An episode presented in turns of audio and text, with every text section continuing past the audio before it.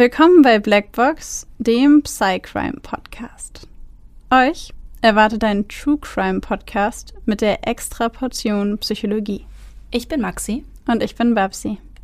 Und bei uns geht es um wahre Kriminalfälle und die psychologischen Hintergründe davon.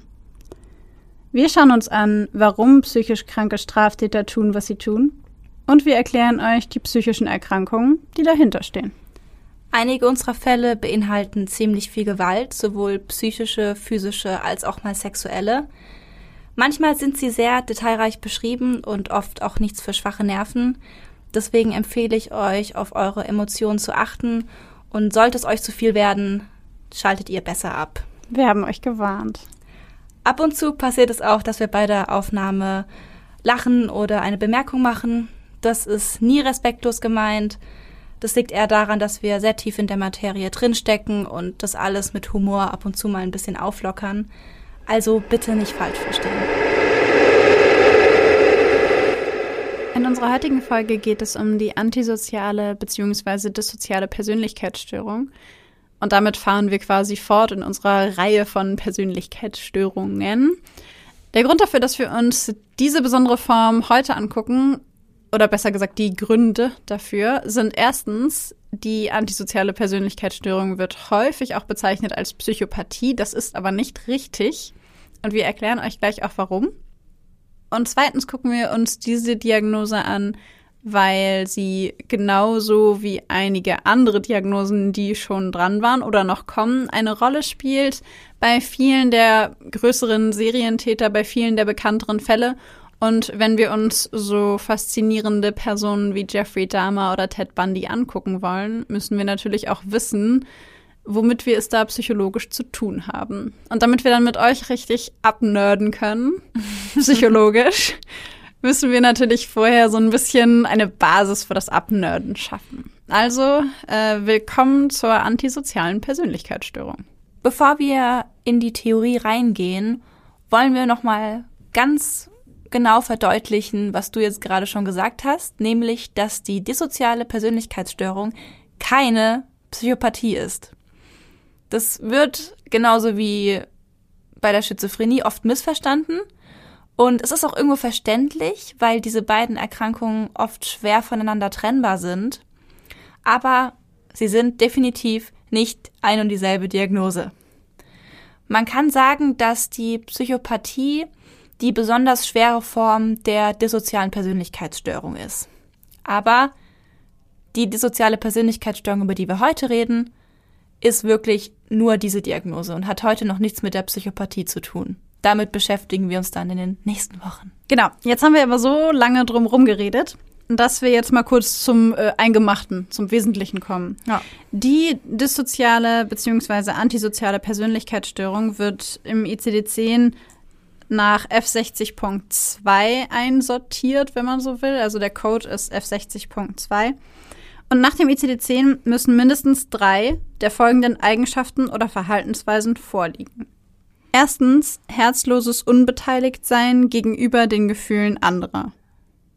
Ich denke, das erklärt sich von selbst. Also ich es ist einem auch. einfach egal, wie andere Leute sich fühlen und man fühlt da auch nicht mit. Genau. Zweitens verantwortungslose Haltung und Missachtung sozialer Normen, Regeln und Verpflichtungen. Drittens die Unfähigkeit zur Aufrechterhaltung dauerhafter Beziehungen, obwohl keine Schwierigkeit besteht, sie einzugehen. Das heißt, ich kann Beziehungen anfangen, aber ich kann sie nicht aufrechterhalten. Mhm. Eins von den Merkmalen bei Menschen mit dissozialer Persönlichkeitsstörung ist auch, also ist mir im Klinikalltag oft begegnet, dass diese Patienten, die ich da hatte, sehr, sehr viele Beziehungen schon hatten, aber die waren alle immer super kurz. Also ja. den Kontakt aufnehmen, gar kein Ding, aber in Halten. dieser Beziehung bleiben. Tiefe da reinkriegen. Genau, ja. das ging gar nicht. Ja. Viertens haben wir eine sehr geringe Frustrationstoleranz und eine niedrige Schwelle für aggressives, einschließlich auch gewalttätiges Verhalten. Ich denke, das ist eines der Symptome, das man bei der antisozialen Persönlichkeitsstörung direkt am Anfang im Kopf hat. Ja. Dann fünftens fehlendes Schuldbewusstsein oder die Unfähigkeit aus negativer Erfahrung, insbesondere aus Bestrafung, zu lernen. Das ist ein super wichtiger Punkt, da kommen wir später nochmal drauf. Und sechstens deutliche Neigung, andere zu beschuldigen oder plausible Rationalisierungen für das Verhalten anzubieten, durch welches die Betreffenden in einen Konflikt mit der Gesellschaft geraten sind. Also quasi, ich bin nicht schuld daran, das war der und der. Oder jemand anders hat mich dazu gebracht, das zu tun, was ich getan habe. Ich hatte keine Wahl oder ich musste das machen oder hätte der das nicht gemacht, hätte ich mich ja auch nicht so verhalten. Mir fällt da ein gutes Beispiel ein von einem Patienten, den ich mal kennengelernt habe. Ähm, dieser Patient war bei uns hauptsächlich wegen der Suchterkrankung, also war in der forensischen Klinik. Und dem seine Straftat war aber, ich glaube, eine schwere Körperverletzung.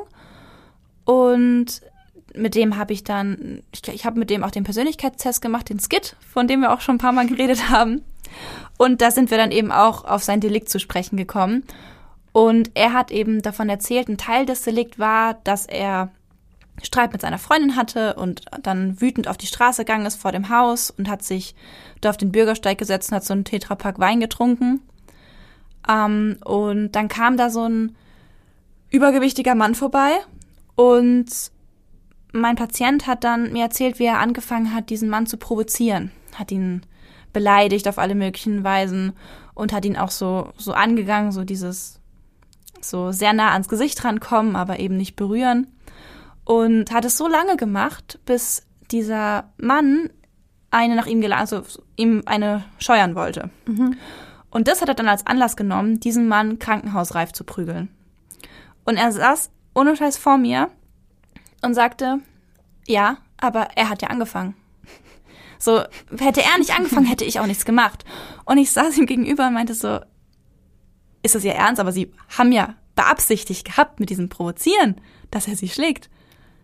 Das hat er nicht gesehen. Also, er hat es wirklich, ich habe es nicht glauben können vorher, aber der hat es wirklich nicht gesehen, dass das sein könnte, dass es seine Schuld war, diese Auseinandersetzung weil er eigentlich das nur gemacht hat, um ihn zu provozieren. Genau. Das, das was ja ausschlaggebend war, war, der hat mir eine geknallt. Ja. Was soll ich machen? Genau, das war seine Erklärung dafür. Und er ist wirklich, also ich finde halt, man kann sich das gar nicht vorstellen, wenn man das so hört, so von wegen, man weiß doch, dass man selbst daran schuld war. Aber der hatte da wirklich keinen Zugang zu. Das war total auch für mich irre zu erfahren, das erste Mal so richtig verstehen, was die dissoziale Persönlichkeitsstörung, wie die sich äußert in diesem Punkt. Ja, dass es gar nichts Böswilliges ist, also in diesem Fall jetzt ja. nicht, nicht allgemein, aber in diesem einen Gedankengang nichts Böswilliges ist im Sinne von sage ich jetzt einfach mal nur so, mhm. sondern dass die Leute das wirklich so empfinden. Ja, ganz ja, genau. Das finde ich unfassbar faszinierend daran. Weitere Symptome der antisozialen Persönlichkeitsstörung sind Lügen und Betrügen zum eigenen Vorteil, Impulsivität und mangelndes Vorausplanen, das heißt so Strukturiertheit, lang geplante Dinge einhalten können etc., ist da eher schwierig. Mhm. Fehlende Reue und Gleichgültigkeit. Genau. Genau. Beim DSM-5, ihr erinnert euch, ICD-10 Klassifizierung versus DSM-5 Klassifizierung, das haben wir in Folge 22 am Anfang ein bisschen genauer erklärt. Beim DSM-5 muss zusätzlich eine Störung des Sozialverhaltens vor der Vollendung des 15. Lebensjahres erkennbar sein. Das heißt, diese ganzen Symptomatiken und äh, ja, Symptome, die äh, wir gerade aufgelistet und erläutert haben, müssen schon bestanden haben, bevor diese Person 15 Jahre alt, beziehungsweise 16 geworden ist. So, genau. 16 ja. geworden ist. Also zumindest Teile davon müssen irgendwie schon erkennbar sein. Mhm. Es liegt auch daran, dass das auffällige Verhalten, was ähm, Betroffene ähm, im späteren Erwachsenenleben zeigen, die eine dissoziale Persönlichkeitsstörung haben, dass die total oft dieses Verhalten auch schon in Kindheit und Jugend zeigen. Also wir haben es ja schon erklärt, dass Diagnosen, das sagen wir öfter, dass Diagnosen bei ähm, Jugendlichen oder Minderjährigen unter 18 Jahren sehr ungern vergeben werden und sehr selten. Also es auch richtig ist so. Zumindest Persönlichkeitsstörungen. Genau, Persönlichkeitsstörungen. Ja. Ähm, und bei der dissozialen Persönlichkeitsstörung ist das genauso. Die wird nicht an Minderjährige vergeben. Da, wenn aber jetzt zum Beispiel da ein Kind oder ein Jugendlicher ist, der so ein Verhalten zeigt, dann fällt es eher unter die Störung des Sozialverhaltens. Und das wird in DSM 5 eben nochmal besonders hervorgehoben. Mit Störung des Sozialverhaltens sind eben solche dysfunktionalen Verhaltensweisen gemeint, bei denen Kinder, die Rechte von anderen oder eben wichtige altersentsprechende Erwartungen verletzen.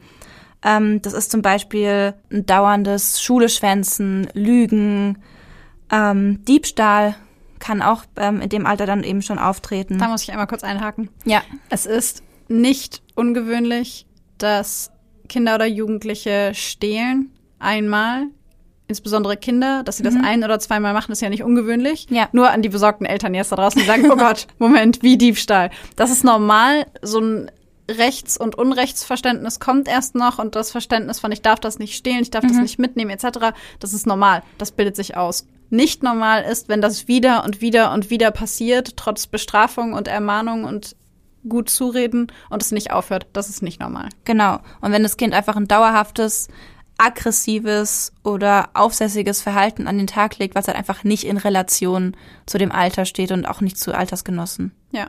Genau.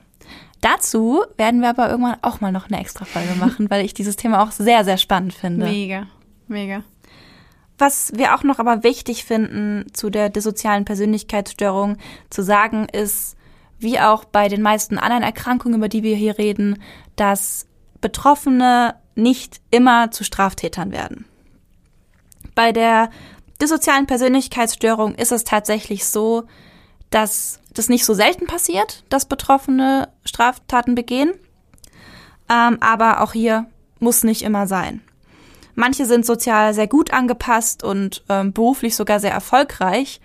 Die dissoziale Persönlichkeitsstörung kann im beruflichen Kontext in einigen Bereichen sehr hilfreich sein, ähm, weil es oft so ist, dass Leute, die davon betroffen sind, zwar Probleme haben, Mitleid zu empfinden und Gefühle von anderen nachzuempfinden, also auf persönlicher Ebene. Also, keine Ahnung, Babsi fällt jetzt hin und wenn ich fertig bin zu lachen, dann spüre ich vielleicht äh, nach, dass ihr jetzt ihr Knie wehtut, weil das blutig aufgeschlagen ist. Dankeschön. Dass du dann erstmal lachst, ist nett von dir, danke. Ja, ja. Ich aber fühl danach, mich- ich danach fühl mich fühle ich sehr- mit dir. Ich fühle mich sehr lieb gehabt, ja, danke. ja, voll. und danach kann ich aber nachempfinden, welche Schmerzen sie hat. Jemand mit einer dissozialen Persönlichkeitsstörung kann das nicht. Aber was sie dann tatsächlich gut können, ist zu erkennen, welche Gefühle bei anderen Menschen gerade aktiv sind. Und das hilft manchen Leuten in ihrer Arbeit sehr, um eben erfolgreich zu werden, um aufzusteigen. Das hilft ihnen einfach manipulativ zu sein und die Gefühle von anderen Menschen so ein bisschen wie vorauszuplanen und auszunutzen für die eigenen Vorteile. Ja, sie können quasi rausfinden, wie sie andere Personen. Ich überstrapaziere das jetzt Ja. bewusst mal ein bisschen, ich überzeichne das, aber im Grunde ist es für sie so, als würden sie Schach spielen und jemanden von rechts nach links schieben Ja, das ist eine gute Erklärung, ja. und quasi wissen, welches Verhalten sie zeigen müssen, damit bei der anderen Person dieses, jenes oder welches Gefühl entsteht. Und viele von den gut sozial angepassten Menschen mit antisozialer Persönlichkeitsstörung sind extrem gut darin, Emotionen zu zeigen, die sie nicht fühlen. Ja.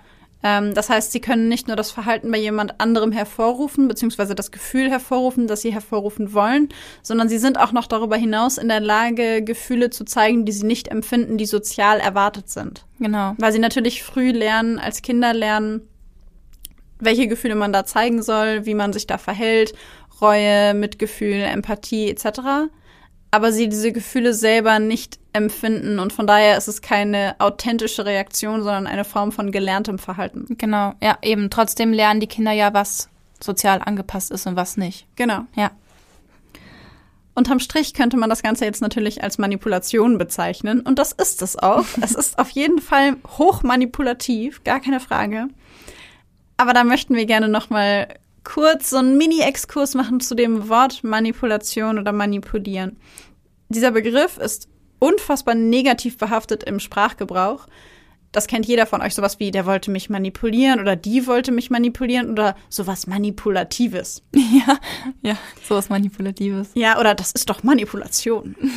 Manipulation ist aber tatsächlich eigentlich nichts Negatives, weil das jeder von uns bewusst und unbewusst jeden Tag tut. Ja. Wir manipulieren unsere Umwelt die ganze Zeit und auch unsere Mitmenschen versuchen wir immer wieder zu manipulieren, aber nicht in böser Absicht. Das heißt, ähm, manchmal ist man vielleicht besonders nett zu jemandem oder vielleicht ein bisschen weniger nett, weil man ne, sich eine Reaktion wünscht oder weil man ein bestimmtes Verhalten äh, hervorheben will oder jemandem sagen will, das finde ich blöd und was auch immer. Da ist vielleicht gar nicht was Bewusstes dabei und nicht, dass man denkt, ich manipuliere dich jetzt, aber im Grunde tut man es. Ja, genau. Einfach alles Verhalten, was zum Zweck hat, jemand anderen zu einer bestimmten Verhaltensweise zu bringen, ist ja eigentlich schon Manipulation und ich muss sagen, mir war das früher nie so ganz bewusst. Und ich glaube auch, das ist vielen nicht bewusst. Aber das muss ja auch gar nichts Schlechtes sein. Also, ja. keine Ahnung, Beispiel für Manipulation. Zum Beispiel, wenn ähm, ich mit meinem Freund auf der Terrasse sitze und ich so tue, als ob ich ganz Tag zitter und auch mir ist ja so kalt. und, und dann damit eigentlich bezwecke, dass ich, dass er reingeht und mir eine Decke holt oder mir vielleicht seine Jacke gibt. Und ich würde mal behaupten, dass es nicht böse ist. Ja, ich meine, wenn man jetzt, ich habe gerade an so Kindererziehung gedacht und da ist es ja im guten Sinne, ja, dass äh, man Kindern sagt, wenn du jetzt, das ist ja, das machen ja viele Eltern, wenn du jetzt das und das machst, dann bekommst du später das und das, oder wenn du das und das machst, dann darfst du das und das. Das ist im Grunde Erpressung. Oder wenn man es runterbricht, ist es Erpressung und das ist hochmanipulativ. Aber man macht es vielleicht einfach, um das Kind zu schützen. Aber wäre es dann nicht eigentlich wäre das dann nicht eine entfernte Form von operanter Konditionierung? Ja. Und dann ist ja eigentlich Konditionierung auch Manipulation. Natürlich. Ja. Aber im Grunde ist es, wenn ich, äh, wenn ich ein Kind hätte und ich würde meinem Kind jedes Mal ein Lolli geben, wenn es sein Zimmer aufräumt, wäre es sogar klassische Konditionierung. Ja. So wie Sheldon in Big Bang Theory, wo er Penny immer eine Praline genau, gibt, wenn sie was richtig macht. Klassische Konditionierung, ja. Und auch das ist Manipulation. Also Manipulation ist im Grunde, um es festzuhalten, jegliches Verhalten, das darauf abzielt, das Verhalten einer anderen Person zu ändern genau. oder, oder zu verändern. Genau, wir wollten nur darauf hinweisen, dass es eben nicht immer negativ sein muss. Was natürlich nicht heißen soll, dass ihr jetzt in eure Bewerbungsunterlagen als Fähigkeiten reinschreibt, manipulativ. also es ist leider immer noch negativ konnotiert. Lass es lieber. ja. Wusstest du, dass ungefähr drei Prozent der männlichen Bevölkerung die Kriterien von einer antisozialen oder dissozialen Persönlichkeitsstörung erfüllen. Und bei Frauen sind ähm, es ungefähr nur ein Prozent. Ich wusste nicht, dass der Geschlechterunterschied so groß ist. Ich wusste aber, dass es bei ungefähr drei bis vier Prozent liegt. Na, das wusste aber ich, ich dachte, nicht. ich dachte, das gilt für die Gesamtbevölkerung, ehrlich gesagt. Ja, ich meine, das wurde auch auf die Gesamtbevölkerung übertragen, aber ich, es war aber eine amerikanische Studie. Hm. Ich wusste nicht, dass der Unterschied, wie gesagt, zwischen den Geschlechtern so groß mhm. ist. Aber was mich ehrlich gesagt extrem überrascht hat und dann auch wieder nicht so sehr überrascht hat, also es war so eine Hä? Ach so, ja, natürlich. Reaktion ähm, ist, und zwar, also habe ich im Grunde gezeigt, diese Reaktion, als ich eine Studie gelesen habe von Jafdani et al. aus dem Jahr 2011 und äh, Swagger et al. haben das auch gemacht im Jahr 2009. Und zwar haben sie da aufgezeigt in zwei unterschiedlichen Studien, dass Betroffene der antisozialen Persönlichkeitsstörung ein höheres Suizidrisiko aufweisen, obwohl sie kein erhöhtes Risiko für eine Depression besitzen. Das heißt, ähm, da gibt es ein sehr viel höheres Risiko für einen Suizid, obwohl keine Depression vorliegt. Und eine Depression ist ja normalerweise in einer, also steht ja normalerweise in einer Verbindung mhm. mit Oft einem Suizid. Ja. Häufig, mhm. nicht immer, aber häufig.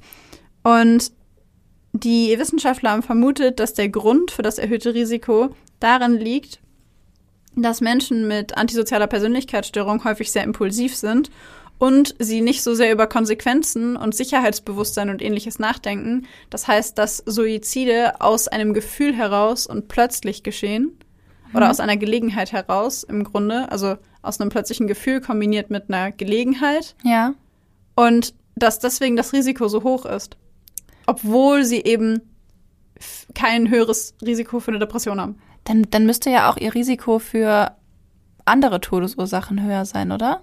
Ja, dadurch, also für sowas wie Verkehrsunfälle. Was? Weil sie so verantwortungslos sind. Ja, genau. Ja, ja. Die sterben häufiger, die sterben. Also Menschen mit antisozialer Persönlichkeitsstörung sterben häufiger bei Verkehrsunfällen, häufiger durch Drogendelikte, häufiger durch Alkoholmissbrauch oder Gewalttaten. weil sie sehr viel risikobereiter sind und viel weniger Sicherheitsbewusstsein oder Gefühl für Konsequenzen besitzen. Das macht irgendwie Sinn. Oder? Ich dachte Ja. nämlich auch erst, wie ein höheres Risiko für Suizid, das verstehe ich nicht. Hä? Keine, kein höheres Risiko für eine Depression, verstehe ich nicht. Weniger Sicherheitsbewusstsein, höhere Impulsivität. Ah, Hm, da, da sind wir wieder. ja, richtig. Bevor wir jetzt aber mit den Fällen weitermachen, möchten wir euch noch mal ganz kurz auf was hinweisen. Anteasern. anteasern. Und zwar für diejenigen unter euch, die schlaufüchsig jetzt mal sich gerade gefragt haben, ja, okay, und jetzt habt ihr vorhin von Psychopathie gesprochen und von antisozialer Persönlichkeitsstörung und wo ist da jetzt genau der Unterschied? Für diese Schlaufüchse möchten wir hiermit offiziell ankündigen, und ihr seid quasi in diesem Moment die Ersten, die das erfahren, dass wir nächsten Monat einen ganzen Monat im Sinne der Psychopathie machen werden. Das heißt, wir werden euch einen Monat lang das Thema, also vier Folgen lang, das Thema Psychopathie von allen Seiten darstellen. Ähm, natürlich jedes Mal mit Fällen. Also da werdet ihr sehr genau erfahren, wo der Unterschied exakt der Unterschied ist zwischen einer antisozialen Persönlichkeitsstörung und Psychopathie. Warum machen wir diesen Psychopathie-Monat? Ganz einfach, Psychopathie ist ein Begriff, der wahrscheinlich am häufigsten benutzt wird, überhaupt, wenn es um True Crime und ähnliches geht, Serienmörder etc. etc. Ja. Und Psychopathie ist auch ein Thema, das in der Gesellschaft häufig verwendet wird, als ich glaube, der ist ein Psychopath. Das ist total psychopathisch. Und deswegen, Oder das ist total psycho. ja, stimmt.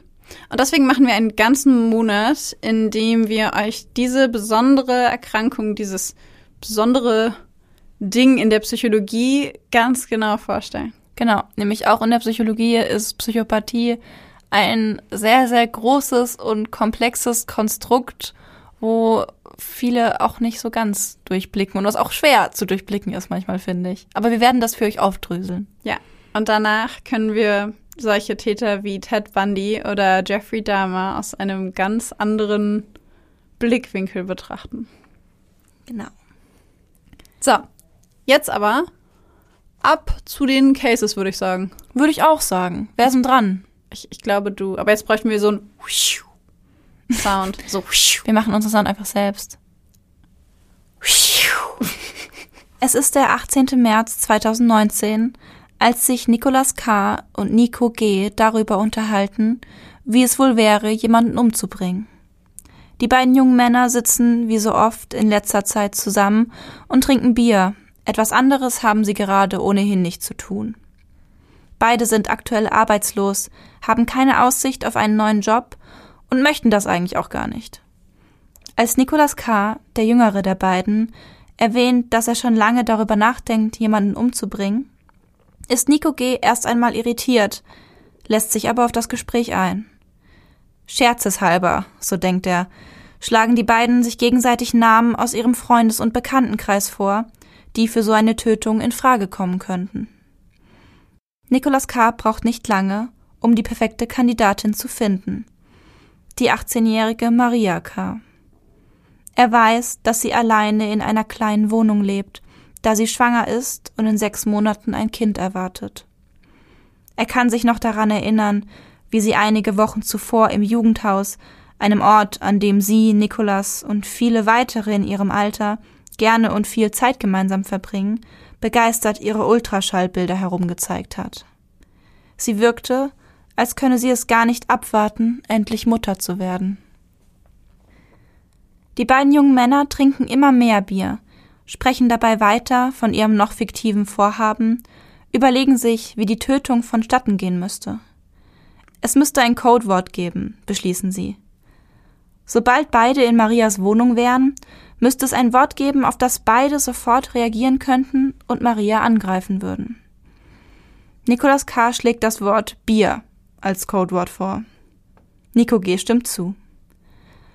Während dieser das Gespräch immer noch als makabren Witz sieht, wird sein Freund auf einmal ganz ernst. Lass uns das machen, sagt er.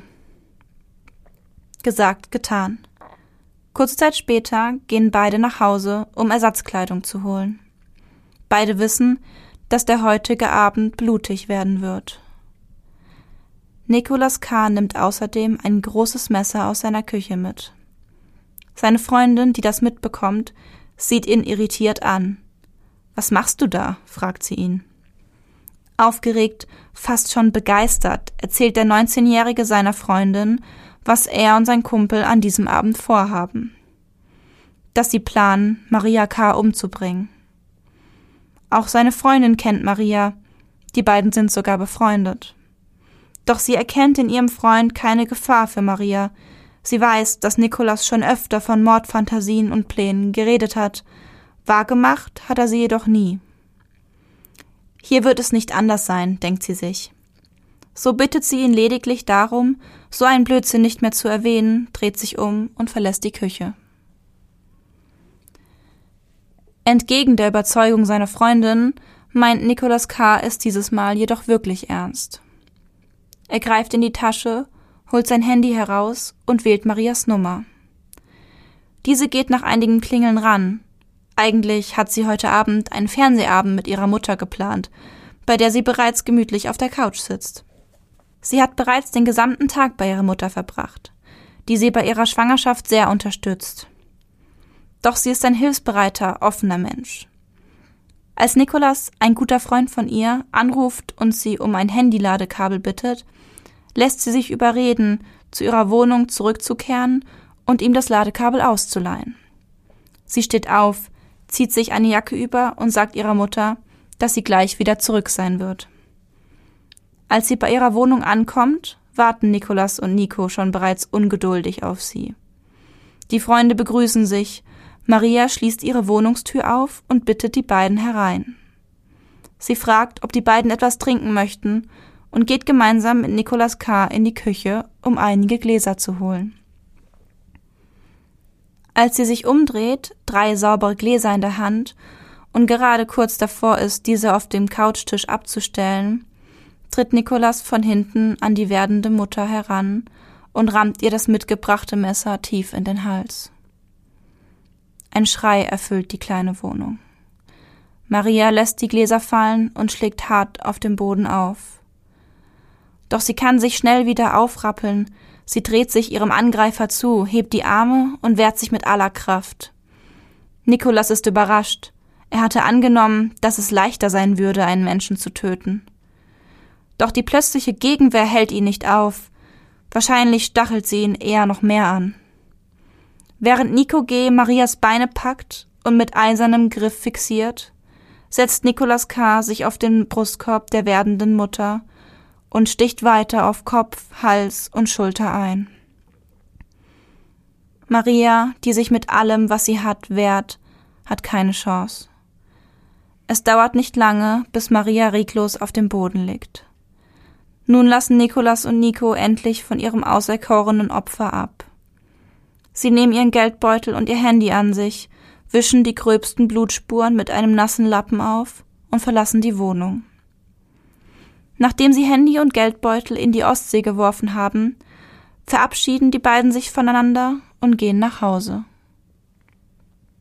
Als Nicolas K. nach Hause kommt, trifft er erneut auf seine Freundin. Diese ist entsetzt über den Anblick ihres Freundes, der Blut überströmt und mit einem Messer in der Hand mitten in der Wohnung steht und grinsend sagt, ich hab's getan.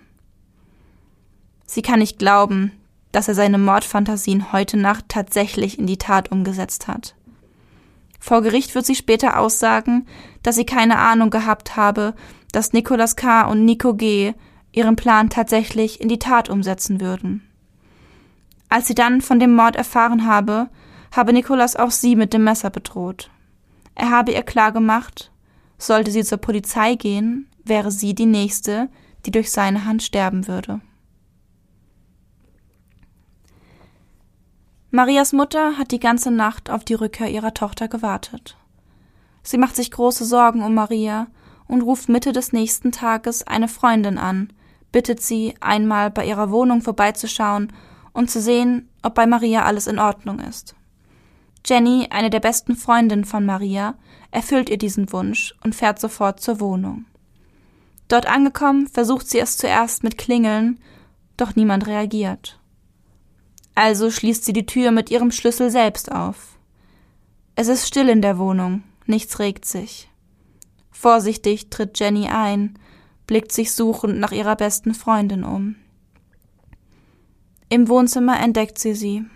Maria liegt mit ausgebreiteten Armen, blutüberströmend rücklings auf dem kalten Boden. Jenny ist fassungslos, schreit, weint, ruft die Polizei. Diese ist schnell vor Ort, ebenso wie ein Rechtsmediziner. Dieser stellt bei Maria 35 oberflächliche Stich- und Schnittwunden fest. Einige davon sind so tief, dass sie alleine die Todesursache hätten darstellen können. Einige Tage nach dem Fund von Marias Leiche wird eine Gedenkandacht für die junge Frau und ihr ungeborenes Kind abgehalten. Viele Menschen sind gekommen, um Maria zu gedenken. Sie galt als freundlich und gutmütig, ist den meisten Menschen im Gedächtnis als eine lebenslustige, offene junge Frau, die sich so sehr auf das nächste Kapitel ihres Lebens gefreut hatte. Unter den Trauernden in der Zinnowitzer Kirche befinden sich an diesem Tag auch Nico G. und Nikolaus K. Dieser hat sogar eine rote Rose bei sich, mit der er nach außen so wirkt, als würde er um seine gute Freundin trauern. Einige Zeit später kann die Polizei an dem schlampig hinterlassenen Tatort erste Spuren sichern und kommt den beiden jungen Männern so auf die Schliche. Vier Wochen nach dem Mord an Maria K. Nikolaus K. und Nico G. werden festgenommen. Es kommt zur Gerichtsverhandlung, in der die Staatsanwaltschaft den beiden Heimtücke und Mordlust vorwirft. Die beiden Männer gestehen die Tat. Nikolaus gibt sogar an, die Tat wiederholen zu wollen, wenn er denn könnte. Im weiteren Verlauf der Verhandlung bedroht er Zeugen, zeigt den Journalisten im Gerichtssaal den Mittelfinger und zeigt keinen Funken Reue. Als die Mutter von Maria in den Zeugenstand tritt, kann sie nicht mehr an sich halten und beginnt zu schreien. Du bist abartig, wirft sie dem 19-jährigen wutentbrannt entgegen. Ein geladener Gutachter attestiert Nicolas K.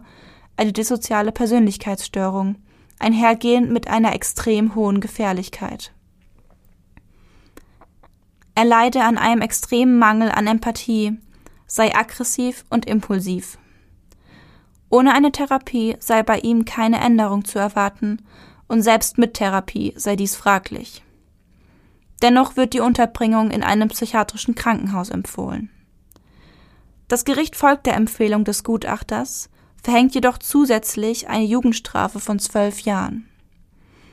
Dieses Urteil bedeutet gleichzeitig die Feststellung der besonderen Schwere der Schuld. Nico G., der zum Tatzeitpunkt 21 Jahre alt war, erhält an diesem Tag eine lebenslange Freiheitsstrafe. Obwohl Nicolas K. eindeutig der Haupttäter in diesem Fall war, wird auch bei ihm die besondere Schwere der Schuld festgestellt. Beide Täter haben somit keine Chance, das Gefängnis oder die Psychiatrie vor Ablauf der Fristen zu verlassen. Bei Nicolas K. besteht zudem die Chance, dass er noch mehr Zeit hinter Gittern verbringt. Erst wenn er nicht mehr als gefährlich eingeschätzt wird, wird er den Maßregelvollzug verlassen können. Von dem Fall habe ich gelesen. Ja? Der war damals, der ist damals so groß in den Schlagzeilen gewesen. Das war einer von den Fällen, bei denen ich absolut fassungslos war bei dem, was da passiert ist. Ja. Und zugegebenermaßen, ich erinnere mich noch ganz gut daran, dass ich dachte, Maßregelvollzug? Hätte ich nicht gedacht, als ich nur von der Tat gelesen habe. War mein erster Gedanke nicht, das klingt nach Psychiatrie. Ja. Ähm, und es überrascht mich auch nach wie vor. Tue mich gerade ein bisschen schwer, damit die richtigen Worte zu finden, weil weil das so eine von diesen Taten ist. Ich glaube, ich habe das in den letzten Folgen häufiger gesagt. Ja. Aber es ist auch einfach, ich glaube, in den letzten Folgen haben wir häufiger Fälle, bei denen ich mir denke, das ist unglaublich. Ja, das ist tatsächlich ein Fall gewesen, bei dem ich dieses Gefühl auch hatte. Also ich habe mir ähm, es gibt so kleine Clips auf YouTube, so kurze Aufnahmen aus dem Gericht, wie er mhm. sich da benommen hat. Also Nicolas K. Mhm. Von Nico G. gibt sehr wenig. Der hat, glaube ich, auch sich da einigermaßen reumütig gezeigt. Aber der Jüngere, der Nicolas K., der hat sich im Gericht benommen. Also wo ich, ich war, ich saß fassungslos vor dem Computer. Der hat ähm, sie Journalisten angegangen. Also als das Urteil gesprochen wurde und herausgeführt wurde aus dem Saal, waren da die Journalisten und haben halt, ja, wie sie es halt machen, die Kamera da gehalten, sehr nah an sein Gesicht, als er da halt vorbeigelaufen ist und er hat die, man versteht nicht genau, was er sagt, aber er sagt irgendwas wie so, verpisst euch und beleidigt die Journalisten. Ich habe zwar nicht ganz genau gehört, aber das macht er mit so einer Aggression. Also dass ich als Journalist drei Schritte nach hinten gegangen wäre bei dem. Ja. Mm, und dann dieser Mittelfinger, den er direkt zu Anfang der Verhandlung zeigt, ist auch so, wo man sich so denkt, so. Das, das, was mich so schockiert, ist gar nicht so sehr, wie soll ich das sagen, gar nicht so sehr der Charakter mhm. von, von Nikolas, sondern diese Form der Gesinnung. Dieses, hey, wir trinken zusammen Bier, lass mal jemanden umbringen. Ja. Ja, das ist auch das, was mich dabei so aggressiv, also was mich auch selbst aggressiv gemacht ja. hat. Ich habe selbst da so leichte Aggressionen bekommen, ähm, weil halt ich, ich glaube, dass es mich auch sehr getriggert hat, dieses respektlose Verhalten, was er sowohl bei der Tat gezeigt hat. Ja. Ich meine, dieses total respektlose Umgang mit einem Menschenleben, einfach bei einem Bier zu sagen, ey, komm, lass mal jemanden töten. So, was ist das?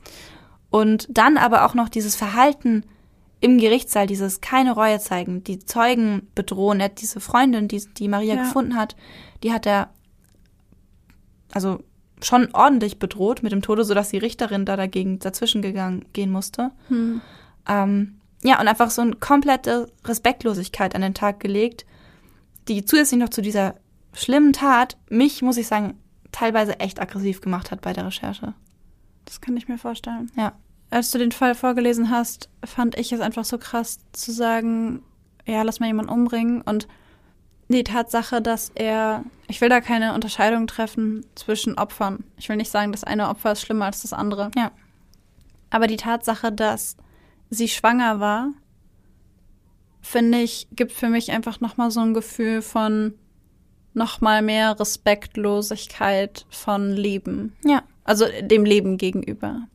Und wenn du ihn auch im Gerichtssaal so beschreibst, unterstreicht das ja das nochmal. Dieses ist mir völlig egal. Ja. Und das ist das, was mich, was mich so schockiert. Dieses völlig aus dem Zusammenhang gerissen. Es gab keinen Anlass, es gab keinen Grund, es gab keinen, keine, keine, keine Beziehung. Es ist nichts zwischen den beiden, also klar eine Freundschaft, aber es ist zwischen den beiden nichts vorgefallen. Sie hat ihm keinen Grund in Anführungszeichen gibt.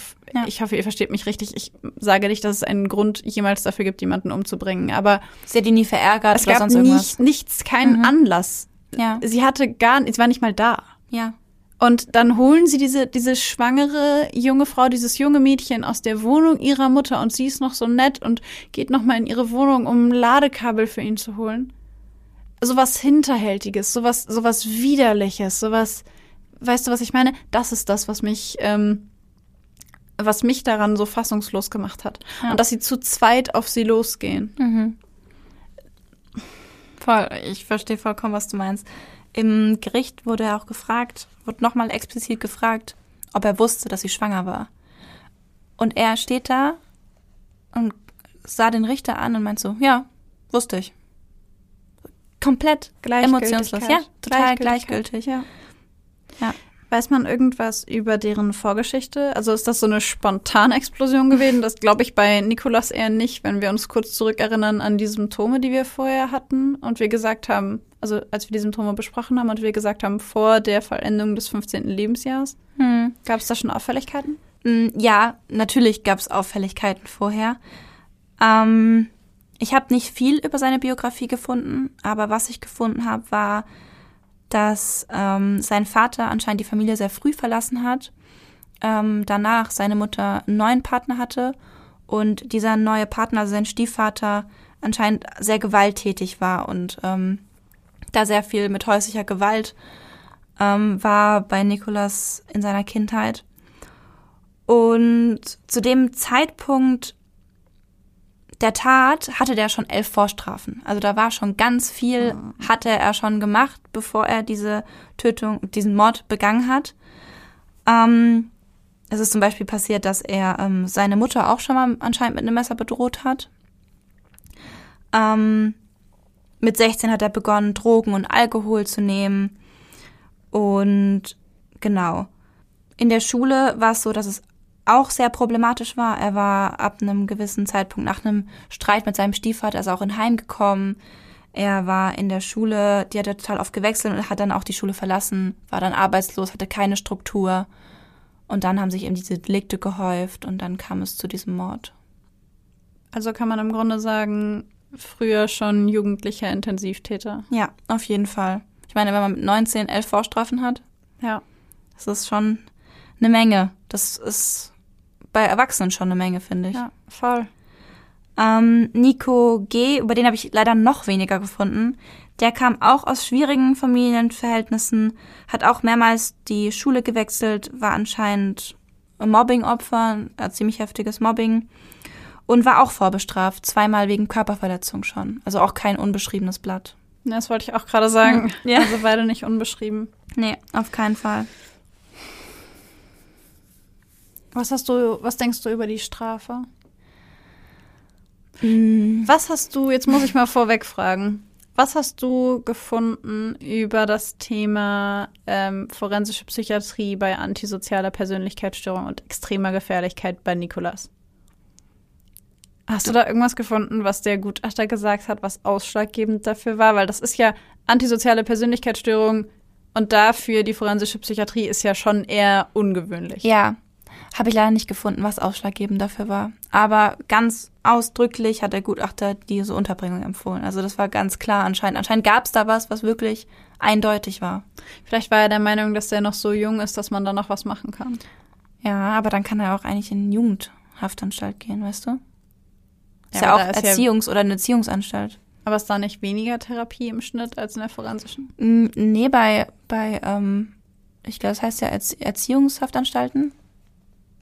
Äh, Jugenderziehungsanstalt oder nicht? Ich meine. Ähm, auf jeden Fall, da liegt der Fokus auf Erziehung und da ist total viel Therapie und total viel Angebot. Vielleicht war er dafür zu gefährlich. Das kann ich mir gut vorstellen, ja. Weil ich also, könnte mir vorstellen, dass es da auch offener ist. Also Ja. das, was ich davon darüber weiß, ist, dass Mhm. die Bedingungen da eher offener sind als in einem ja, Gefängnis. ja, und in der Forensik, da bist du ja wirklich, also da kannst du wirklich hinter Panzertüren verschwinden. Ja. Hinter doppelt und dreifach. Ähm, ungewöhnlich ist übrigens äh, diese Unterbringung deswegen, nur kurz irgendwie, um euch abzuholen, weil in den Gefängnissen sehr viele Straftäter sitzen, die antisoziale Persönlichkeitsstörungen haben, ob jetzt diagnostiziert oder nicht diagnostiziert. Und häufig ist das auch schon während des Verfahrens bekannt, dass der Täter eine antisoziale Persönlichkeitsstörung hat. Und dennoch führt es häufig nicht zu der Unterbringung in einer forensischen Psychiatrie, weil Handlungs- und Steuerungsfähigkeit ähm, diese Erkrankung die Handlungs- und Steuerungsfähigkeit nicht, Nicht zwangsweise einschränkt. ja, Mhm. genau, danke. Ich war gerade so ein bisschen formulierungstechnisch verloren, aber ja, genau. Und deswegen ist es super ungewöhnlich, dass es da diesen Urteilsspruch in Richtung forensische Psychiatrie gab. Ja. Tatsächlich gibt es das wirklich ziemlich selten Ja, mit der Sozialländer. Also ich habe das jetzt nur nicht oft gesehen bisher.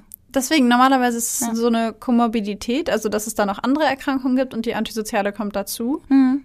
Aber dass es eine reine, also diese eine Diagnose ist und dann forensische Psychiatrie, habe ich, glaube ich, noch nie bei einem anderen Fall gehört. Ja. Aber ich muss sagen, ich fand die besondere Schwere der Schuld sehr angebracht. Ja, Auf jeden Ja. Fall. Bei Ja. beiden. ja, ja, ja. Auf jeden Fall, ja. Da sind wir uns einig. Ja. Welchen Fall hast du uns denn heute mitgebracht? Ich habe den Fall von Joanne Dennehy mitgebracht. Ich habe eine Frau getroffen, schreibt Lukas S. im Jahr 2013 einem guten Freund, als er vom Einkaufen nach Hause kommt. Seit einem halben Jahr lebt der 30-Jährige nun in Petersborough, einer kleinen Stadt in England. Zu seiner Enttäuschung hat er bisher nicht viele Freunde finden können, ganz zu schweigen von einer Freundin. Umso mehr begeistert ihn die heutige Begegnung mit dieser kleinen brünetten Frau, die gleichzeitig auch ein bisschen gefährlich aussieht mit dem kleinen Stern, der neben ihrem rechten Auge tätowiert ist. Sie haben sich beim Einkaufen getroffen und auf Anhieb gut verstanden. Sogar ihre Nummer hat sie ihm gegeben. Lukas kann es gar nicht abwarten, ihr eine Nachricht zu senden. In den nächsten Wochen schreiben Lukas und sein English Girlfriend, wie er sie vor seinen Freunden nennt, regelmäßig. Irgendwann schlägt sie sogar vor, sich zu treffen. Lukas ist sofort Feuer und Flamme. Besonders freut er sich über die unmissverständlichen Andeutungen ihrerseits, die ihn vermuten lassen, dass es bei dem Treffen durchaus zu Geschlechtsverkehr kommen könnte. Lukas steht pünktlich zum vereinbarten Zeitpunkt vor der Tür der Adresse, die sie ihm über das Handy durchgegeben hat.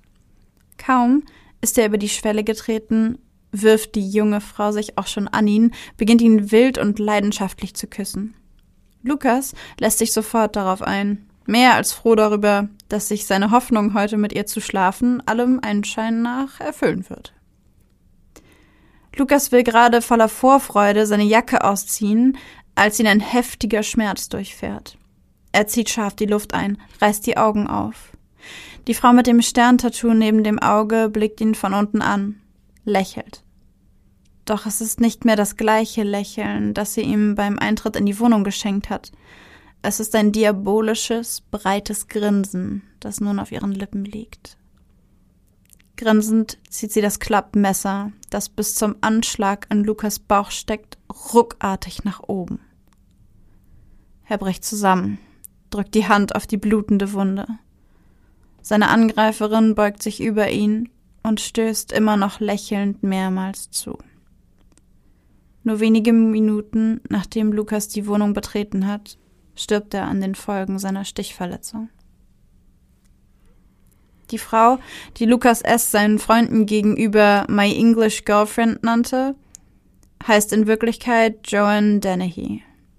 1982 wurde sie in der Nähe von St. Albans, Hertfordshire geboren. Gemeinsam mit ihrer kleinen Schwester Mariah und ihren Eltern bewohnt die junge Joanne ein großes Haus mit Garten. Mit Mariah teilt Joanne sich zu dieser Zeit sogar ein Zimmer, was den beiden Schwestern mehr als recht war. Sie verstanden sich gut, plapperten ununterbrochen miteinander, sangen gemeinsam und entwickelten sogar ihre eigene Geheimsprache. Joanne liebt ihre kleine Schwester, sah sich als ihre Beschützerin. Sobald jemand etwas Böses gegen Mariah sagte, war Joanne zur Stelle und brachte den Übeltäter dazu, sich bei Mariah zu entschuldigen. Auch in der Schule lief bei Joanne alles gut. Sie war eine gute Schülerin, lernte gerne und galt in der Familie als die Schlaue. Vielleicht wird Joanne einmal Jura studieren, hofften die Eltern. Mariah, Joannes Schwester, berichtet von einem stabilen und liebevollen Elternhaus.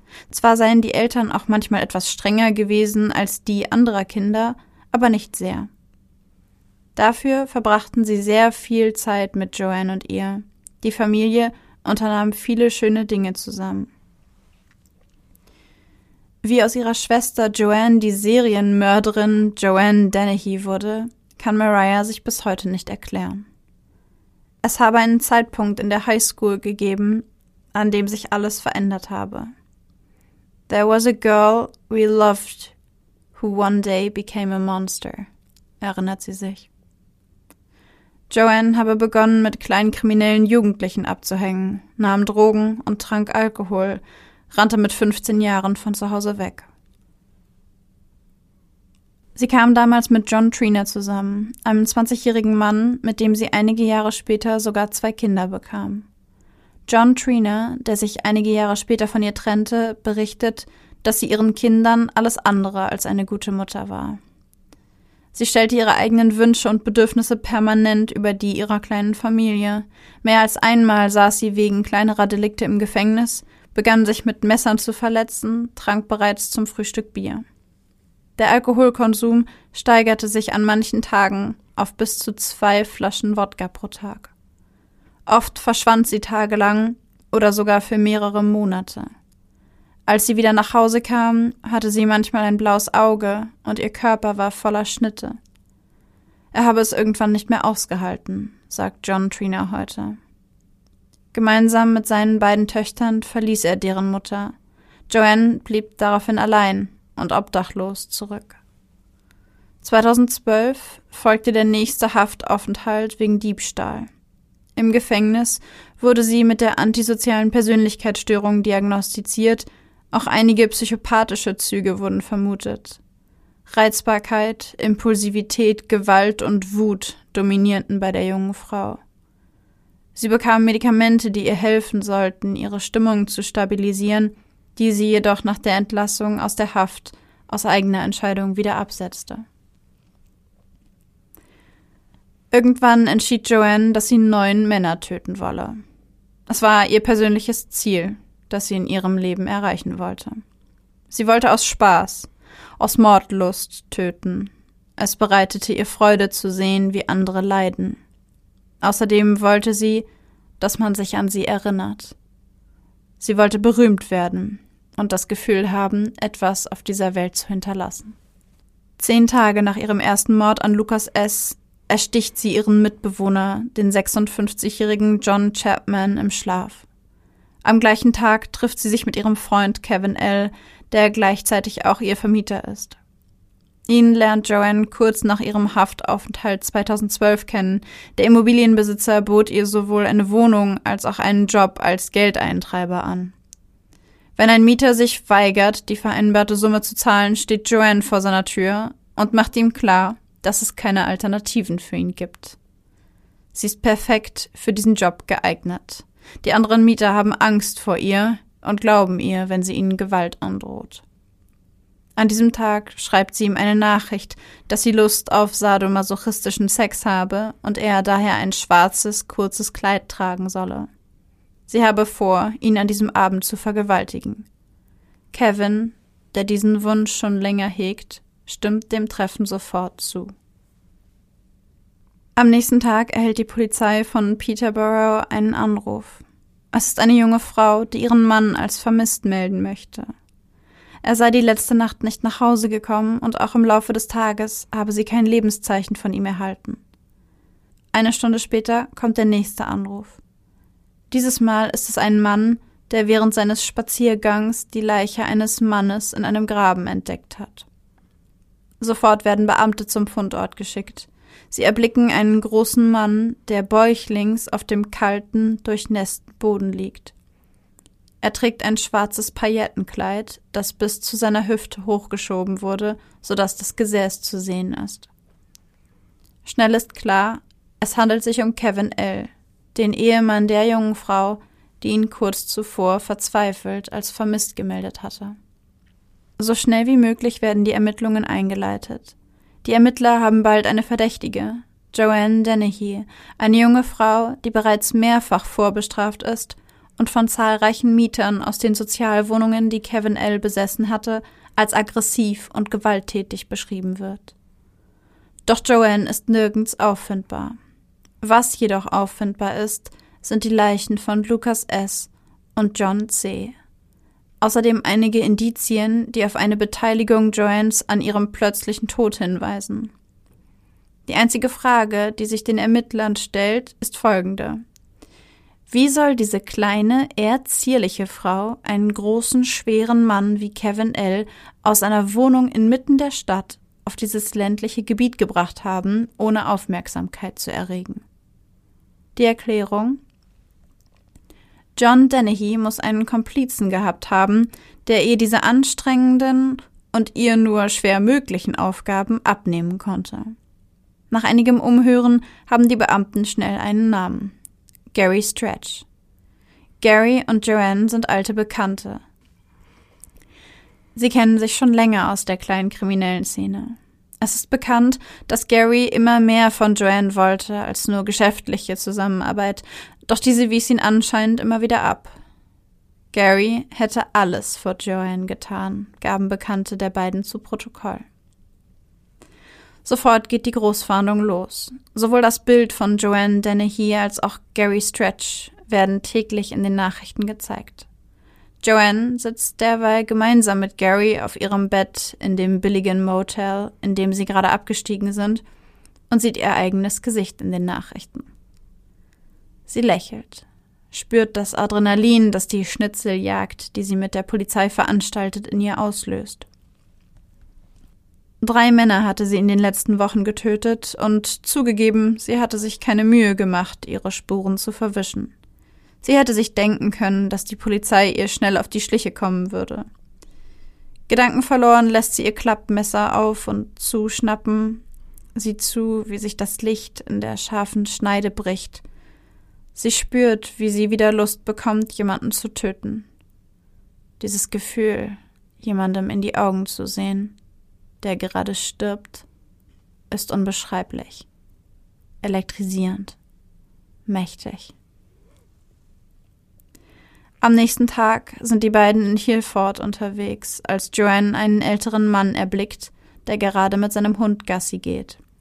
Halt an, befiehlt sie Gary laut, dieser gehorcht ihr sofort.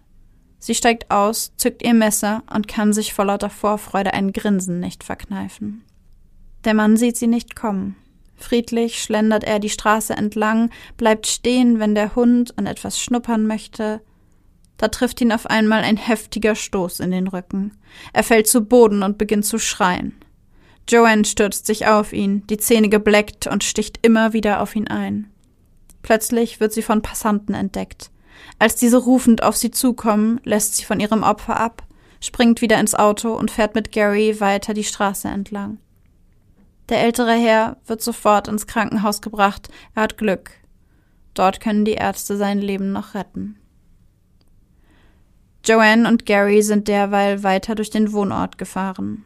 Joanne hat Blut geleckt und hält weiter Ausschau nach einem älteren Herrn mit Hund. Es soll ein ähnliches Opfer sein, schließlich konnte sie es bei dem letzten nicht zu Ende bringen. Was ist mit dem? fragt Gary und zeigt auf den Rentner John B., der gerade mit seinem Hund an der Straße entlang läuft. Joanne nickt. Gary fährt links ran und lässt Joanne aussteigen. Mit leisen, schnellen Schritten geht sie auf den gebückten, wehrlosen und kranken alten Mann zu und rammt ihm das Messer von hinten in seinen gekrümmten Rücken. Er bricht sofort zusammen. Joanne dreht ihn um, setzt sich auf seinen Brustkorb und sticht weiter zu. Oh, du blutest ja, sagt sie währenddessen immer wieder lachend. Auch hier beobachten Passanten die Tat und kommen dem alten Mann zu Hilfe. Und auch hier können sie ihn schlussendlich knapp vor dem Tod bewahren. Joanna greift nach der Leine seines Hundes, steigt erneut ins Auto und ist genauso schnell weg, wie sie aufgetaucht ist. Einige Tage später wird das Auto der beiden Flüchtigen gesichtet. Sofort wird die Polizei alarmiert. Diese entdeckt sowohl Joanne als auch Gary darin, betrunken, unter Drogen und Joanne über und über mit Blut beschmiert. Beide lassen sich ohne Widerstand festnehmen, ganz so, als sei es ihnen egal, dass sie nun festgenommen werden. Sie kommen aufs Revier, wo Joanne sofort heftig mit den Beamten flirtet.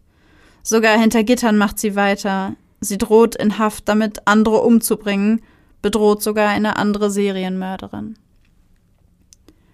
Auch während ihrer Gerichtsverhandlung zeigt Joanne Dennehy keine Reue.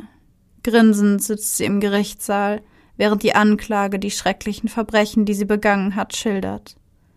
Am 21. November 2013 bekennt sie sich in allen Anklagepunkten schuldig. Sie wird als dritte Frau in der Geschichte von Großbritannien zu einer lebenslangen Haftstrafe verurteilt, eingeschätzt als zu gefährlich, um je wieder auf freien Fuß zu kommen. Mir hat der alte Mann ganz schrecklich leid getan. Ich weiß nicht warum, aber irgendwie den, den sie als zweites angegriffen hat mit dem Hund, ich weiß nicht, der hat mir irgendwie total leid getan. Also noch mehr als die anderen. Ich weiß nicht warum, vielleicht weil er als kranker, gekrümmter Mann beschrieben wurde. Aber hm. da habe ich irgendwie sehr stark mitgefühlt. Ich fand es so krank, dass sie auf ihn eingestochen hat und währenddessen die ganze Zeit sowas gesagt hat, wie du blutest ja und angefangen hat zu lachen. Ey, das ist. Ich stelle mir diese Szene wirklich vor wie aus so einem Horrorfilm. Ja. So wie in der Folge in der wir über Richard Ramirez geredet haben. Mhm. Da haben wir auch schon gesagt, wir stellen ihn uns so vor wie aus so einem Horrorfilm. Und sie habe ich mir so ähnlich vorgestellt jetzt. Ja, ich muss auch gestehen, ich bin auf den Fall aufmerksam geworden, weil ich im Internet ein Bild von ihr gesehen habe. Also es war wirklich komplett zufällig. Und auf diesem Bild, also normalerweise bin ich ja der Meinung, dass man Leuten ihre Taten nicht ansieht und das ist auch so. Man Ja. sieht Leuten nicht an, was sie für Erkrankungen oder Probleme haben oder was für Taten sie begangen haben. Normalerweise würde ich das nie sagen, weil ich das Mhm. nicht so sehe. Aber als ich das Bild von ihr gesehen habe, dachte ich, irgendwas stimmt da nicht. Einfach weil sie auf diesem Bild auch so völlig irre geguckt hat. Mhm. Was macht sie denn auf dem Bild? Sie hat sich das T-Shirt hochgezogen und hat am Bauch überall Narben und trägt so einen roten BH und guckt so völlig irre in die Ich weiß, Kamera. welches Bild du meinst, ja. Also das ist, ähm, ich habe dieses Bild gesehen und war so, okay, ich muss den Fall dazu lesen. Völlig egal, ob er zu der Folge passt oder nicht. Ich muss diesen Fall lesen. Streckt sie nicht sogar noch die Zunge raus auf dem Bild? Ja, genau. Ja. Ja. Ja. Ja, stimmt. Ich kenne noch ein anderes Bild von ihr, wo sie in so einem Sessel sitzt und so ein, ich würde sagen, so ein Fantasy-Schwert in der Hand hält, oder so ein Fantasy-Dolch, so einen geschwungenen mit so Schnörkeln dran und irgendwie auch die die Zunge rausstreckt, aber irgendwie so der, die Spitze vom Dolch so in der Nähe ihrer Zunge ist, so als ob sie diesen Dolch ablecken würde. Und da dachte ich mir so, okay, weird, so mit diesem Messer zu posieren. Also ich glaube, was wir da an diesen Bildern so seltsam finden, ist gar nicht ihr bloßes Aussehen, Nein, um sondern, sondern genau, nur um es deutlicher zu machen, sondern ihr Verhalten auf diesen Bildern. ihre Selbstdarstellung. Genau, ja. Ja, total. Was würdest du sagen, wie hat man das bei ihr in diesem Fall gesehen, die dissoziale Persönlichkeitsstörung? Die wurde ja bei ihr auch diagnostiziert, oder? Ja, genau. Mhm. Also von dem, was ich über den Fall gelesen habe, finde ich, deutet relativ viel auf sehr verantwortungsloses Verhalten hin, weil sie ähm, beispielsweise für mehrere Monate verschwindet, obwohl sie zwei Kinder hat. Ja, das fand ich auch heftig. Also, dass sie Das- einfach abhaut, Ja. dass sie nächtelang verschwindet, ohne dass jemand weiß, wo sie ist. Das ähm, hat angefangen mit so 16, 17, also im Teenageralter, hat sie plötzlich ohne irgendeinen externen Grund angefangen, sehr auffällig zu werden, hat angefangen, Drogen zu nehmen, Alkohol zu trinken, ähm, kleinere Diebstähle irgendwie zu begehen, so ein bisschen straffällig zu werden. Und ähm, ich finde, daran sieht man, dass es früh angefangen hat. Ja. Und dann daran, dass sie, das hat sich bei ihr so aufgebaut. Sie Mhm. hat ja immer wieder irgendwelche Straftaten begangen, ob das jetzt Körperverletzung war oder Diebstahl oder was auch immer. Und sie war ja schon mehrfach im Gefängnis vorher, Ja. so wie in deinem Fall auch, Mhm. bis es dann schließlich dazu gekommen ist. Und was ich dabei auch besonders, ähm, ja, was ich, was mir besonders aufgefallen ist, ist die Außendarstellung nach außen, weil sie sich selber auch immer als so sehr gewaltbereit und sehr aggressiv dargestellt hat, dass sie für jemanden anders Mietschulden eintreiben geht. Ja, ja, das ist schon. Da ist ganz schön Aggressionspotenzial dahinter, wenn sie, wenn Genau. alle auch so Angst vor ihr hatten. Vor allen Dingen, sie war so relativ klein und ursprünglich eher zierlich Mhm. und trotzdem hatten alle Angst vor ihr, weil sie so gewaltbereit war. Ja. Und ich könnte mir halt vorstellen, ich meine, das weiß ich nicht, aber ich könnte mir vorstellen, dass, dass das, was an ihr so gruselig oder so angsteinflößend, besser gesagt, was an ihr so angsteinflößend war, war nicht ihre Masse, also ihre Schultern oder ihre Mhm. Oberarme oder was auch immer Ja. und dass sie super viel Kraft in dem Sinne hatte. Also es ist ja was anderes, wenn so ein 2,10 Meter Mensch vor dir steht. ähm, sondern dass man ihr angemerkt hat, dass sie überhaupt keine Skrupel hatte. Ja. Ja, ja, ich meine, die Ausstrahlung von der Person kann ja auch total furchteinflößend sein. Und ich kann mir bei ihr gut vorstellen, dass die sehr, sehr furchteinflößend war. Ja, genau. Und was ich interessant fand an unseren beiden Fällen, weil da hatten wir eine Gemeinsamkeit, ist die Tatsache, dass sie sich beide vorgenommen haben, einen Menschen zu Ja. töten, einfach um mal rauszufinden, wie das so ist. Ja, die Mordlust ist bei dir ja auch Ja, erwähnt worden. Ja. Genau. Und in meinem Fall, weil sie nicht vergessen werden wollte. Also das ist halt dieses Geltungsbedürfnis auf der Mhm. völlig falschen Ebene. Ja. Ähm, finde ich, spricht so by the way auch noch für die antisoziale Persönlichkeitsstörung. Aber abgesehen davon fand ich es einfach sehr interessant, dass sie beide einfach aus so einem niederen Grund jemanden getötet haben. Sie Voll. hatte so ein krasses Geltungsbedürfnis und wollte die Zahl, also diese völlig absurde Zahl neun vollkriegen. Ja, so. Und deine Täter oder dein Täter wollte einfach herausfinden, wie es so ist. Das ist halt einfach so, das ist so sinnlos. Also nicht, dass es an anderen, dass andere Taten Sinn machen würden für mich, aber Das ist so, so, so sinnlos. Das ist so der Gipfel von, das ergibt keinen Sinn. Ja, Du ja. hast keinen Grund dafür. Weder einen objektiven noch einen Subjektiv, subjektiv, emotional irgendwie. Dein einziger Grund ist, ich will wissen, wie es ist und dann will ich es nochmal machen, weil ich es geil finde. Also wirklich, also das ist wirklich sowas, wenn wir versetzen uns ja immer in diesem Podcast sehr in die Täter rein und versuchen das aus seiner oder ihrer Sicht zu sehen. Und ich muss sagen, da fällt mir das so schwer, weil es einfach nur dieses, diese eine, in Anführungszeichen, Erklärung ist, so, man will es ausprobieren, man hat Lust drauf. Ja. So, es, es, Ja, wenn wir uns nochmal die Diagnosekriterien von der antisozialen Persönlichkeitsstörung angucken, dann erfüllen auch unsere beiden Täter auf jeden Fall mindestens drei der Kriterien, die wir am Anfang genannt haben. Beispielsweise eben diese herzlose Unbeteiligtheit, also Mhm. dieses herzlose Unbeteiligtsein, verantwortungslos sein, die Unfähigkeit, dauerhafte Beziehungen aufrechtzuerhalten, habe ich jetzt bei beiden nicht so sehr gesehen.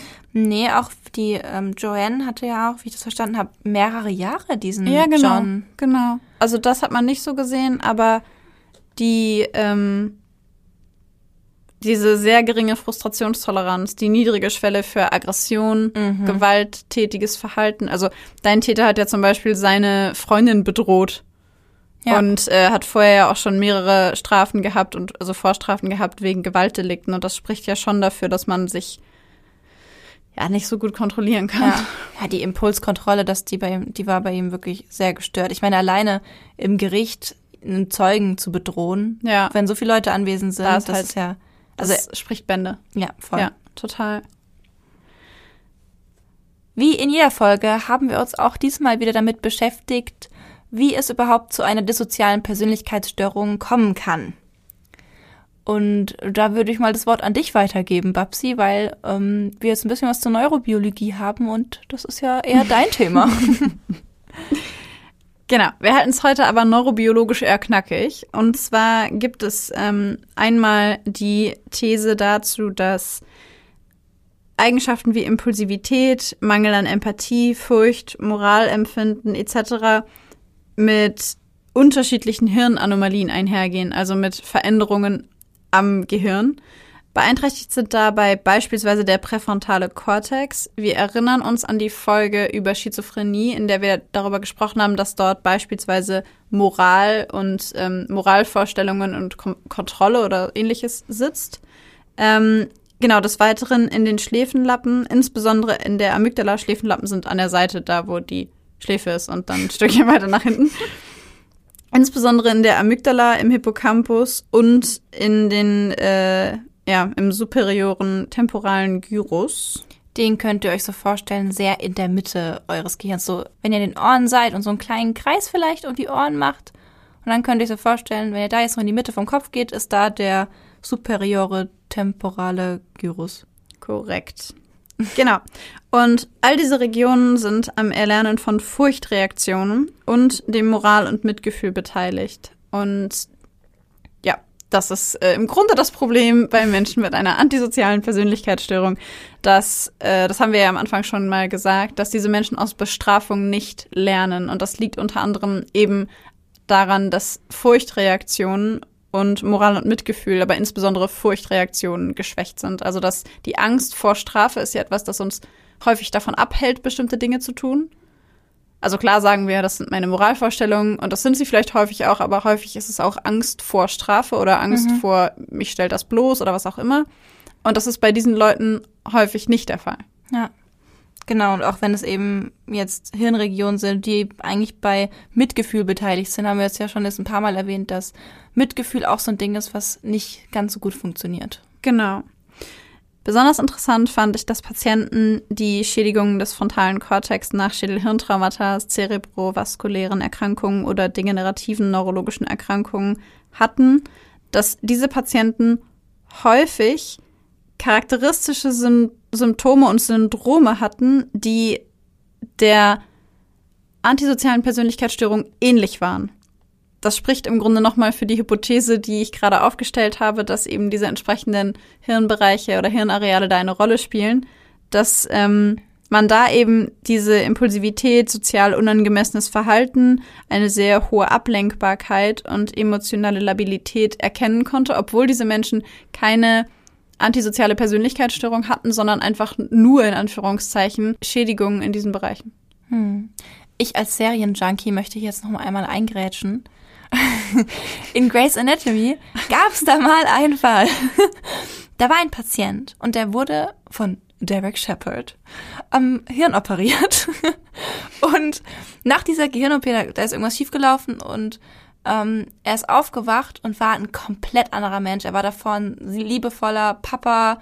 Seine beiden Kinder waren die ganze Zeit, hat sie umarmt und war super lieb zu denen.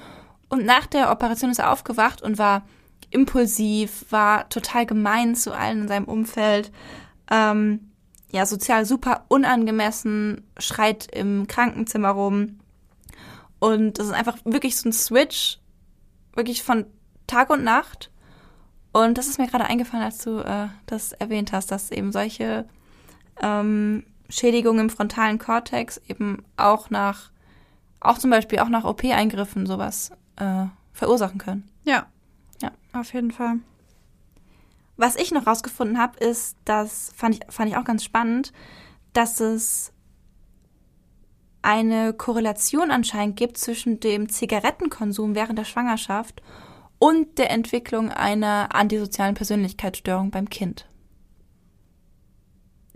Bei Zigaretten. Mhm. Das ist, das wusste ich gar nicht. Das wusste ich auch nicht. Fand ich mega spannend. Das ist super interessant. Ja. Ganz kurz, wenn ihr euch für die Quellen unserer Infos hier interessiert, wir stellen die euch auf jeden Fall in die Show Notes, dass ihr da so ein bisschen nachgucken könnt, wo wir unsere Infos überhaupt herhaben. Zu dem Thema Familie kann man noch sagen, also weg von der Epigenetik und Neurobiologie, dass in Adoptionsstudien gezeigt werden konnte, dass sowohl Genetik als auch Umwelt eine Rolle spielen. Und zwar konnte in einer Studie gezeigt werden, dass, also in der Studie waren 95 Männer und 102 Frauen und alle wurden nach der Geburt zur Adoption freigegeben und die hat man untersucht. Und die Probanden, die biologisch antisoziale Eltern hatten und unter eher schwierigeren Umweltbedingungen aufgewachsen sind, hatten das allerhöchste Risiko, an einer antisozialen Persönlichkeitsstörung zu erkranken. Also dabei heißt biologisch antisozial, dass im Gehirn ähnliche Strukturen Vorlagen oder ähnliche Mechanismen vorlagen, wie man das bei einer antisozialen Persönlichkeitsstörung erwarten würde. Und ähm, genau das zeigt im Grunde, dass sowohl die Genetik, weil biologisch antisoziale Eltern, als auch die Umweltbedingungen, weil widrige Umweltbedingungen, unter denen sie eben aufgewachsen sind, eine Rolle spielen, weil dieses Zusammenspiel das höchste Risiko für diese Persönlichkeitsstörung mit sich gebracht hat. Mal wieder multifaktoriell bedingt. Ach, so schön. Also das nicht, aber, aber multifaktoriell bedingt ist einfach so ein Magic-Ding. So ein Ihr bisschen könnt, unser roter Faden. Ja, wenn jemand euch fragt, so wie glaubst du, könnte das und das passiert sein, dann sagt ihr einfach, ich glaube, das ist multifaktoriell bedingt. Und es ist immer richtig. Meistens. Ja. Meistens. Komm schon. Das ist. Äh Übrigens tritt die antisoziale Persönlichkeitsstörung häufiger bei eineiigen Zwillingen als bei zweieiigen Zwillingen auf. Und daraus lässt sich vermuten, dass die Störung auf jeden Fall mindestens bis zu einem gewissen Teil erblich sein muss. Weiding et al. fanden 2005 dabei heraus, dass ca. 80 Prozent der Varianz durch genetische Faktoren erklärbar waren. Das finde ich auch spannend, das wusste ich auch nicht. Ganz kurz für euch zur Erklärung. Mal wieder eine ganz platte Erklärung, so wie immer bei uns.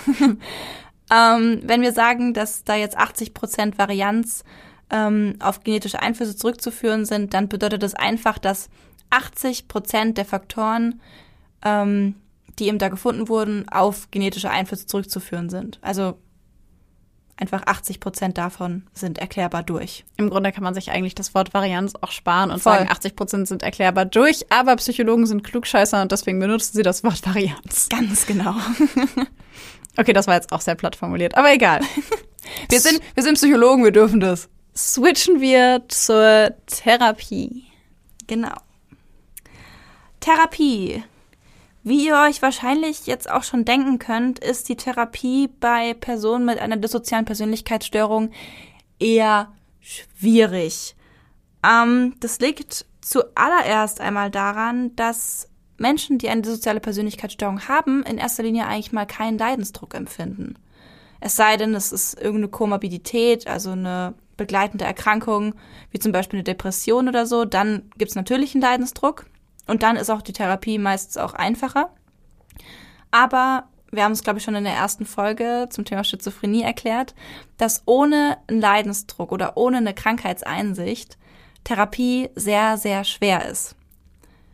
Ähm, zusätzlich erschwerend kommt dabei noch dazu, dass die Patienten einen Mangel an emotionalem Einfühlungsvermögen haben, was schwierig ist in der Psychotherapie, weil wir da natürlich sehr viel mit Emotionen arbeiten und die Patienten haben dann eben nicht nur wenig Zugang zu den Gefühlen beim Mitfühlen von Gefühlen von anderen, sondern auch wenig Zugang zu den eigenen Gefühlen.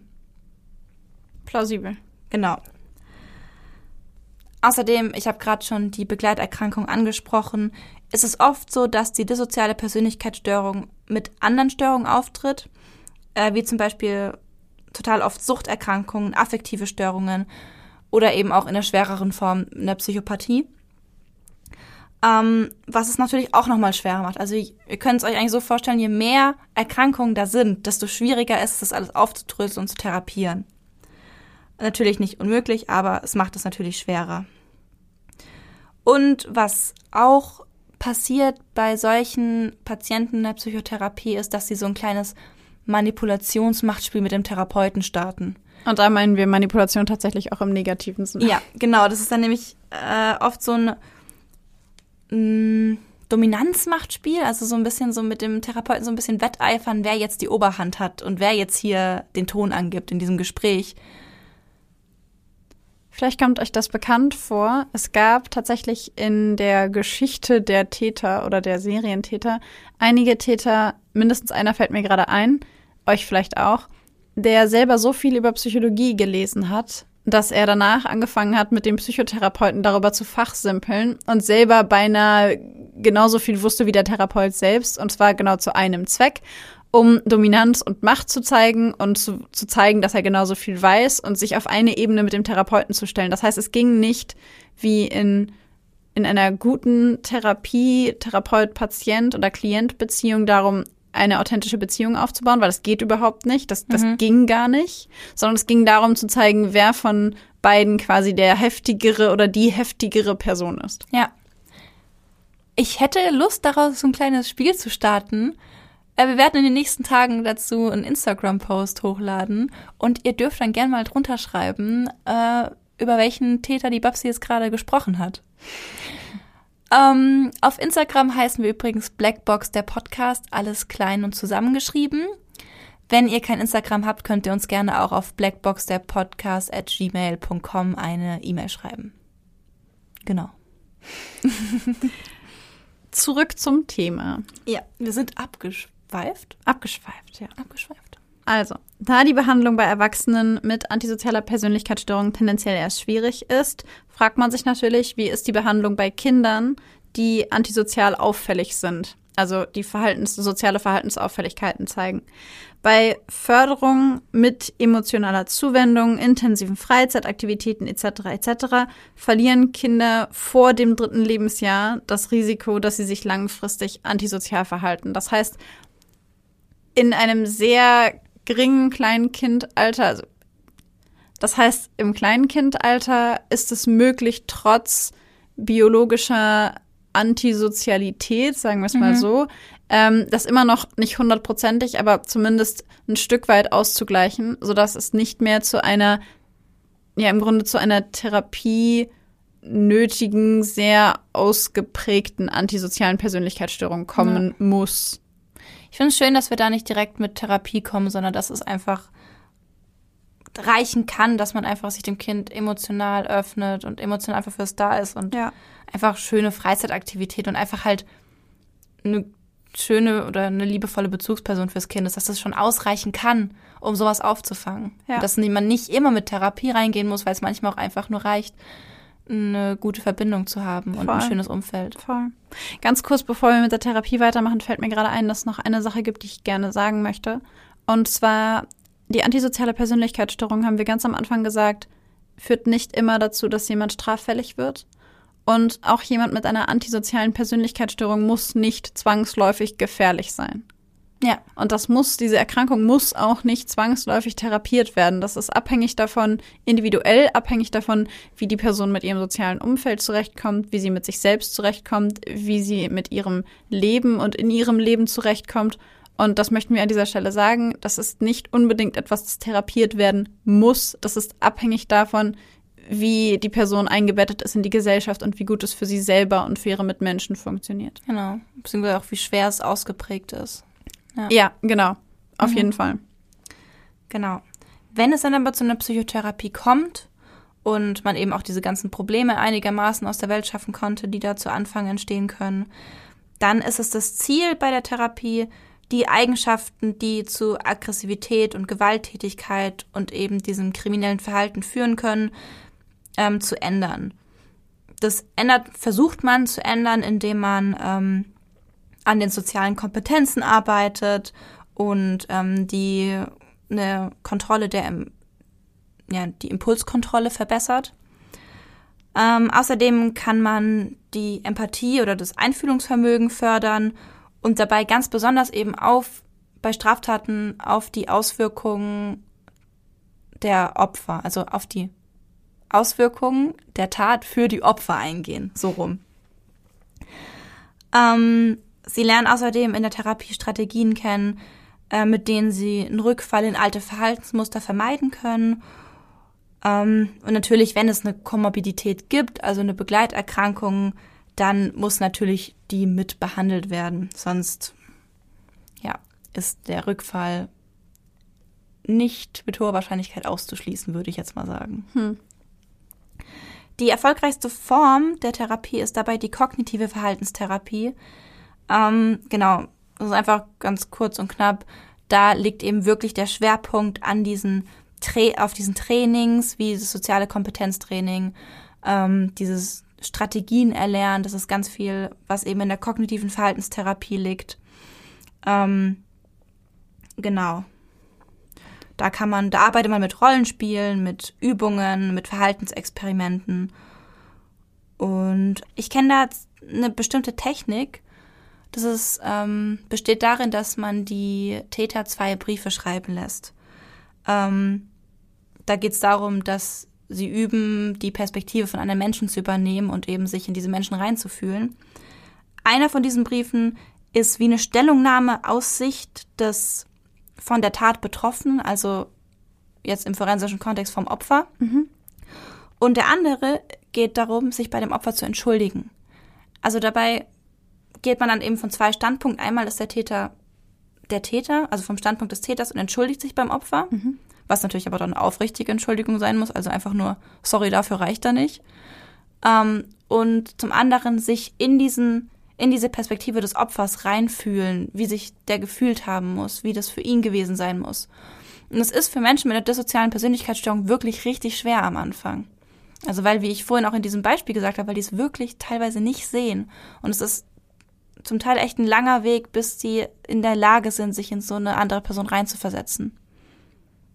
Ja, ich glaube, unterm Strich kann man dazu, zu diesen ganzen Therapien auch sagen, dass man natürlich jemandem, der rein biologisch nicht in der Lage dazu ist, Mitgefühl zu empfinden, weil die neurologischen, neurobiologischen Gegebenheiten dafür einfach nicht vorhanden sind, ja es ist natürlich sehr schwer, Mitgefühl beizubringen. Was man ihm oder ihr aber beibringen kann, ist, die eigenen Verhaltensweisen zu kontrollieren, sich selber und sein eigenes Verhalten kritisch zu hinterfragen ähm, und zumindest zu lernen, sich entsprechend sozial angepasst zu verhalten. Ja. Genau. Und ich glaube, das ist das, worauf es abzielt, zu lernen, die Perspektive der anderen Person einzunehmen und sie zu sehen, auch wenn man sie vielleicht nicht empfindet, Auf aber sie Fall, zu ja. sehen. Genau, das geht nämlich trotzdem. Ja. Zu der Prognose lässt sich nur noch sagen, dass grundsätzlich Persönlichkeitsstörungen eigentlich eine ganz gute Prognose haben. Die dissoziale Persönlichkeitsstörung ist eine der Persönlichkeitsstörungen, bei denen das eher schwieriger ist. Momentan gibt es zumindest unserem Kenntnisstand noch keine Studie, die einen ausreichend methodischen Standard gibt, in der man signifikante Veränderungen des antisozialen Verhaltens durch eine Therapie nachweisen konnte. Es könnte aber auch im Grunde nur daran liegen, dass es noch nicht genügend Studien gibt oder keine sauber durchgeführten, ausführlichen Studien gibt, die eine ja, gute Aussage über die Effektivität und den Erfolg von Behandlungsansätzen ja, im Grunde getestet hat. Und so lässt sich über die antisoziale Persönlichkeitsstörung im Grunde nur noch sagen, dass sie wie viele andere Persönlichkeitsstörungen auch im mittleren bis späteren Alter immer weiter abnimmt und der Hang zu antisozialem Verhalten und zur Kriminalität immer weiter abnimmt. Ja, also gibt es doch einen kleinen Lichtblick, dass es besser werden kann. Auch wenn die Therapie vielleicht nicht gegriffen hat. Ja, ich glaube, das Schwierige ist eben auch hier wieder, das haben wir bei einigen anderen Erkrankungen, wie beispielsweise bei der Pädophilie auch schon erwähnt, dass die antisoziale Persönlichkeitsstörung Ich-Synton ist. Mhm. Das heißt, sie löst bei den Betroffenen selbst keinen Leidensdruck aus. Depressionen beispielsweise sind Ich-Dyston, also werden von der betroffenen Person selber auch als negativ empfunden und die Person leidet darunter. Aber bei der antisozialen Persönlichkeitsstörung ist die Erkrankung Ich-Synton. Die Person leidet nicht darunter oder kaum, wenn mhm. überhaupt. Und das vermindert natürlich die Wahrscheinlichkeit, dass man sich überhaupt freiwillig therapieren lässt, weil warum sollte ich mich therapieren lassen, wenn es mir gut geht? Total. Genau. Ja, und verhindert vielleicht auch die Bereitschaft mitzumachen, wenn die Therapie von einem Gericht vielleicht aufgezwungen wurde. Ja. ja. Genau. Alright. Damit sind wir am Ende unserer Folge zur dissozialen Persönlichkeitsstörung angekommen. Und ich glaube, wir beide freuen uns total auch auf die nächsten Folgen. Ja. Wo wir dann euch in die Psychopathie einführen und euch da alles genauer erklären. Ja, wir freuen uns sehr. Also, dann würde ich sagen, sagen wir Tschüss!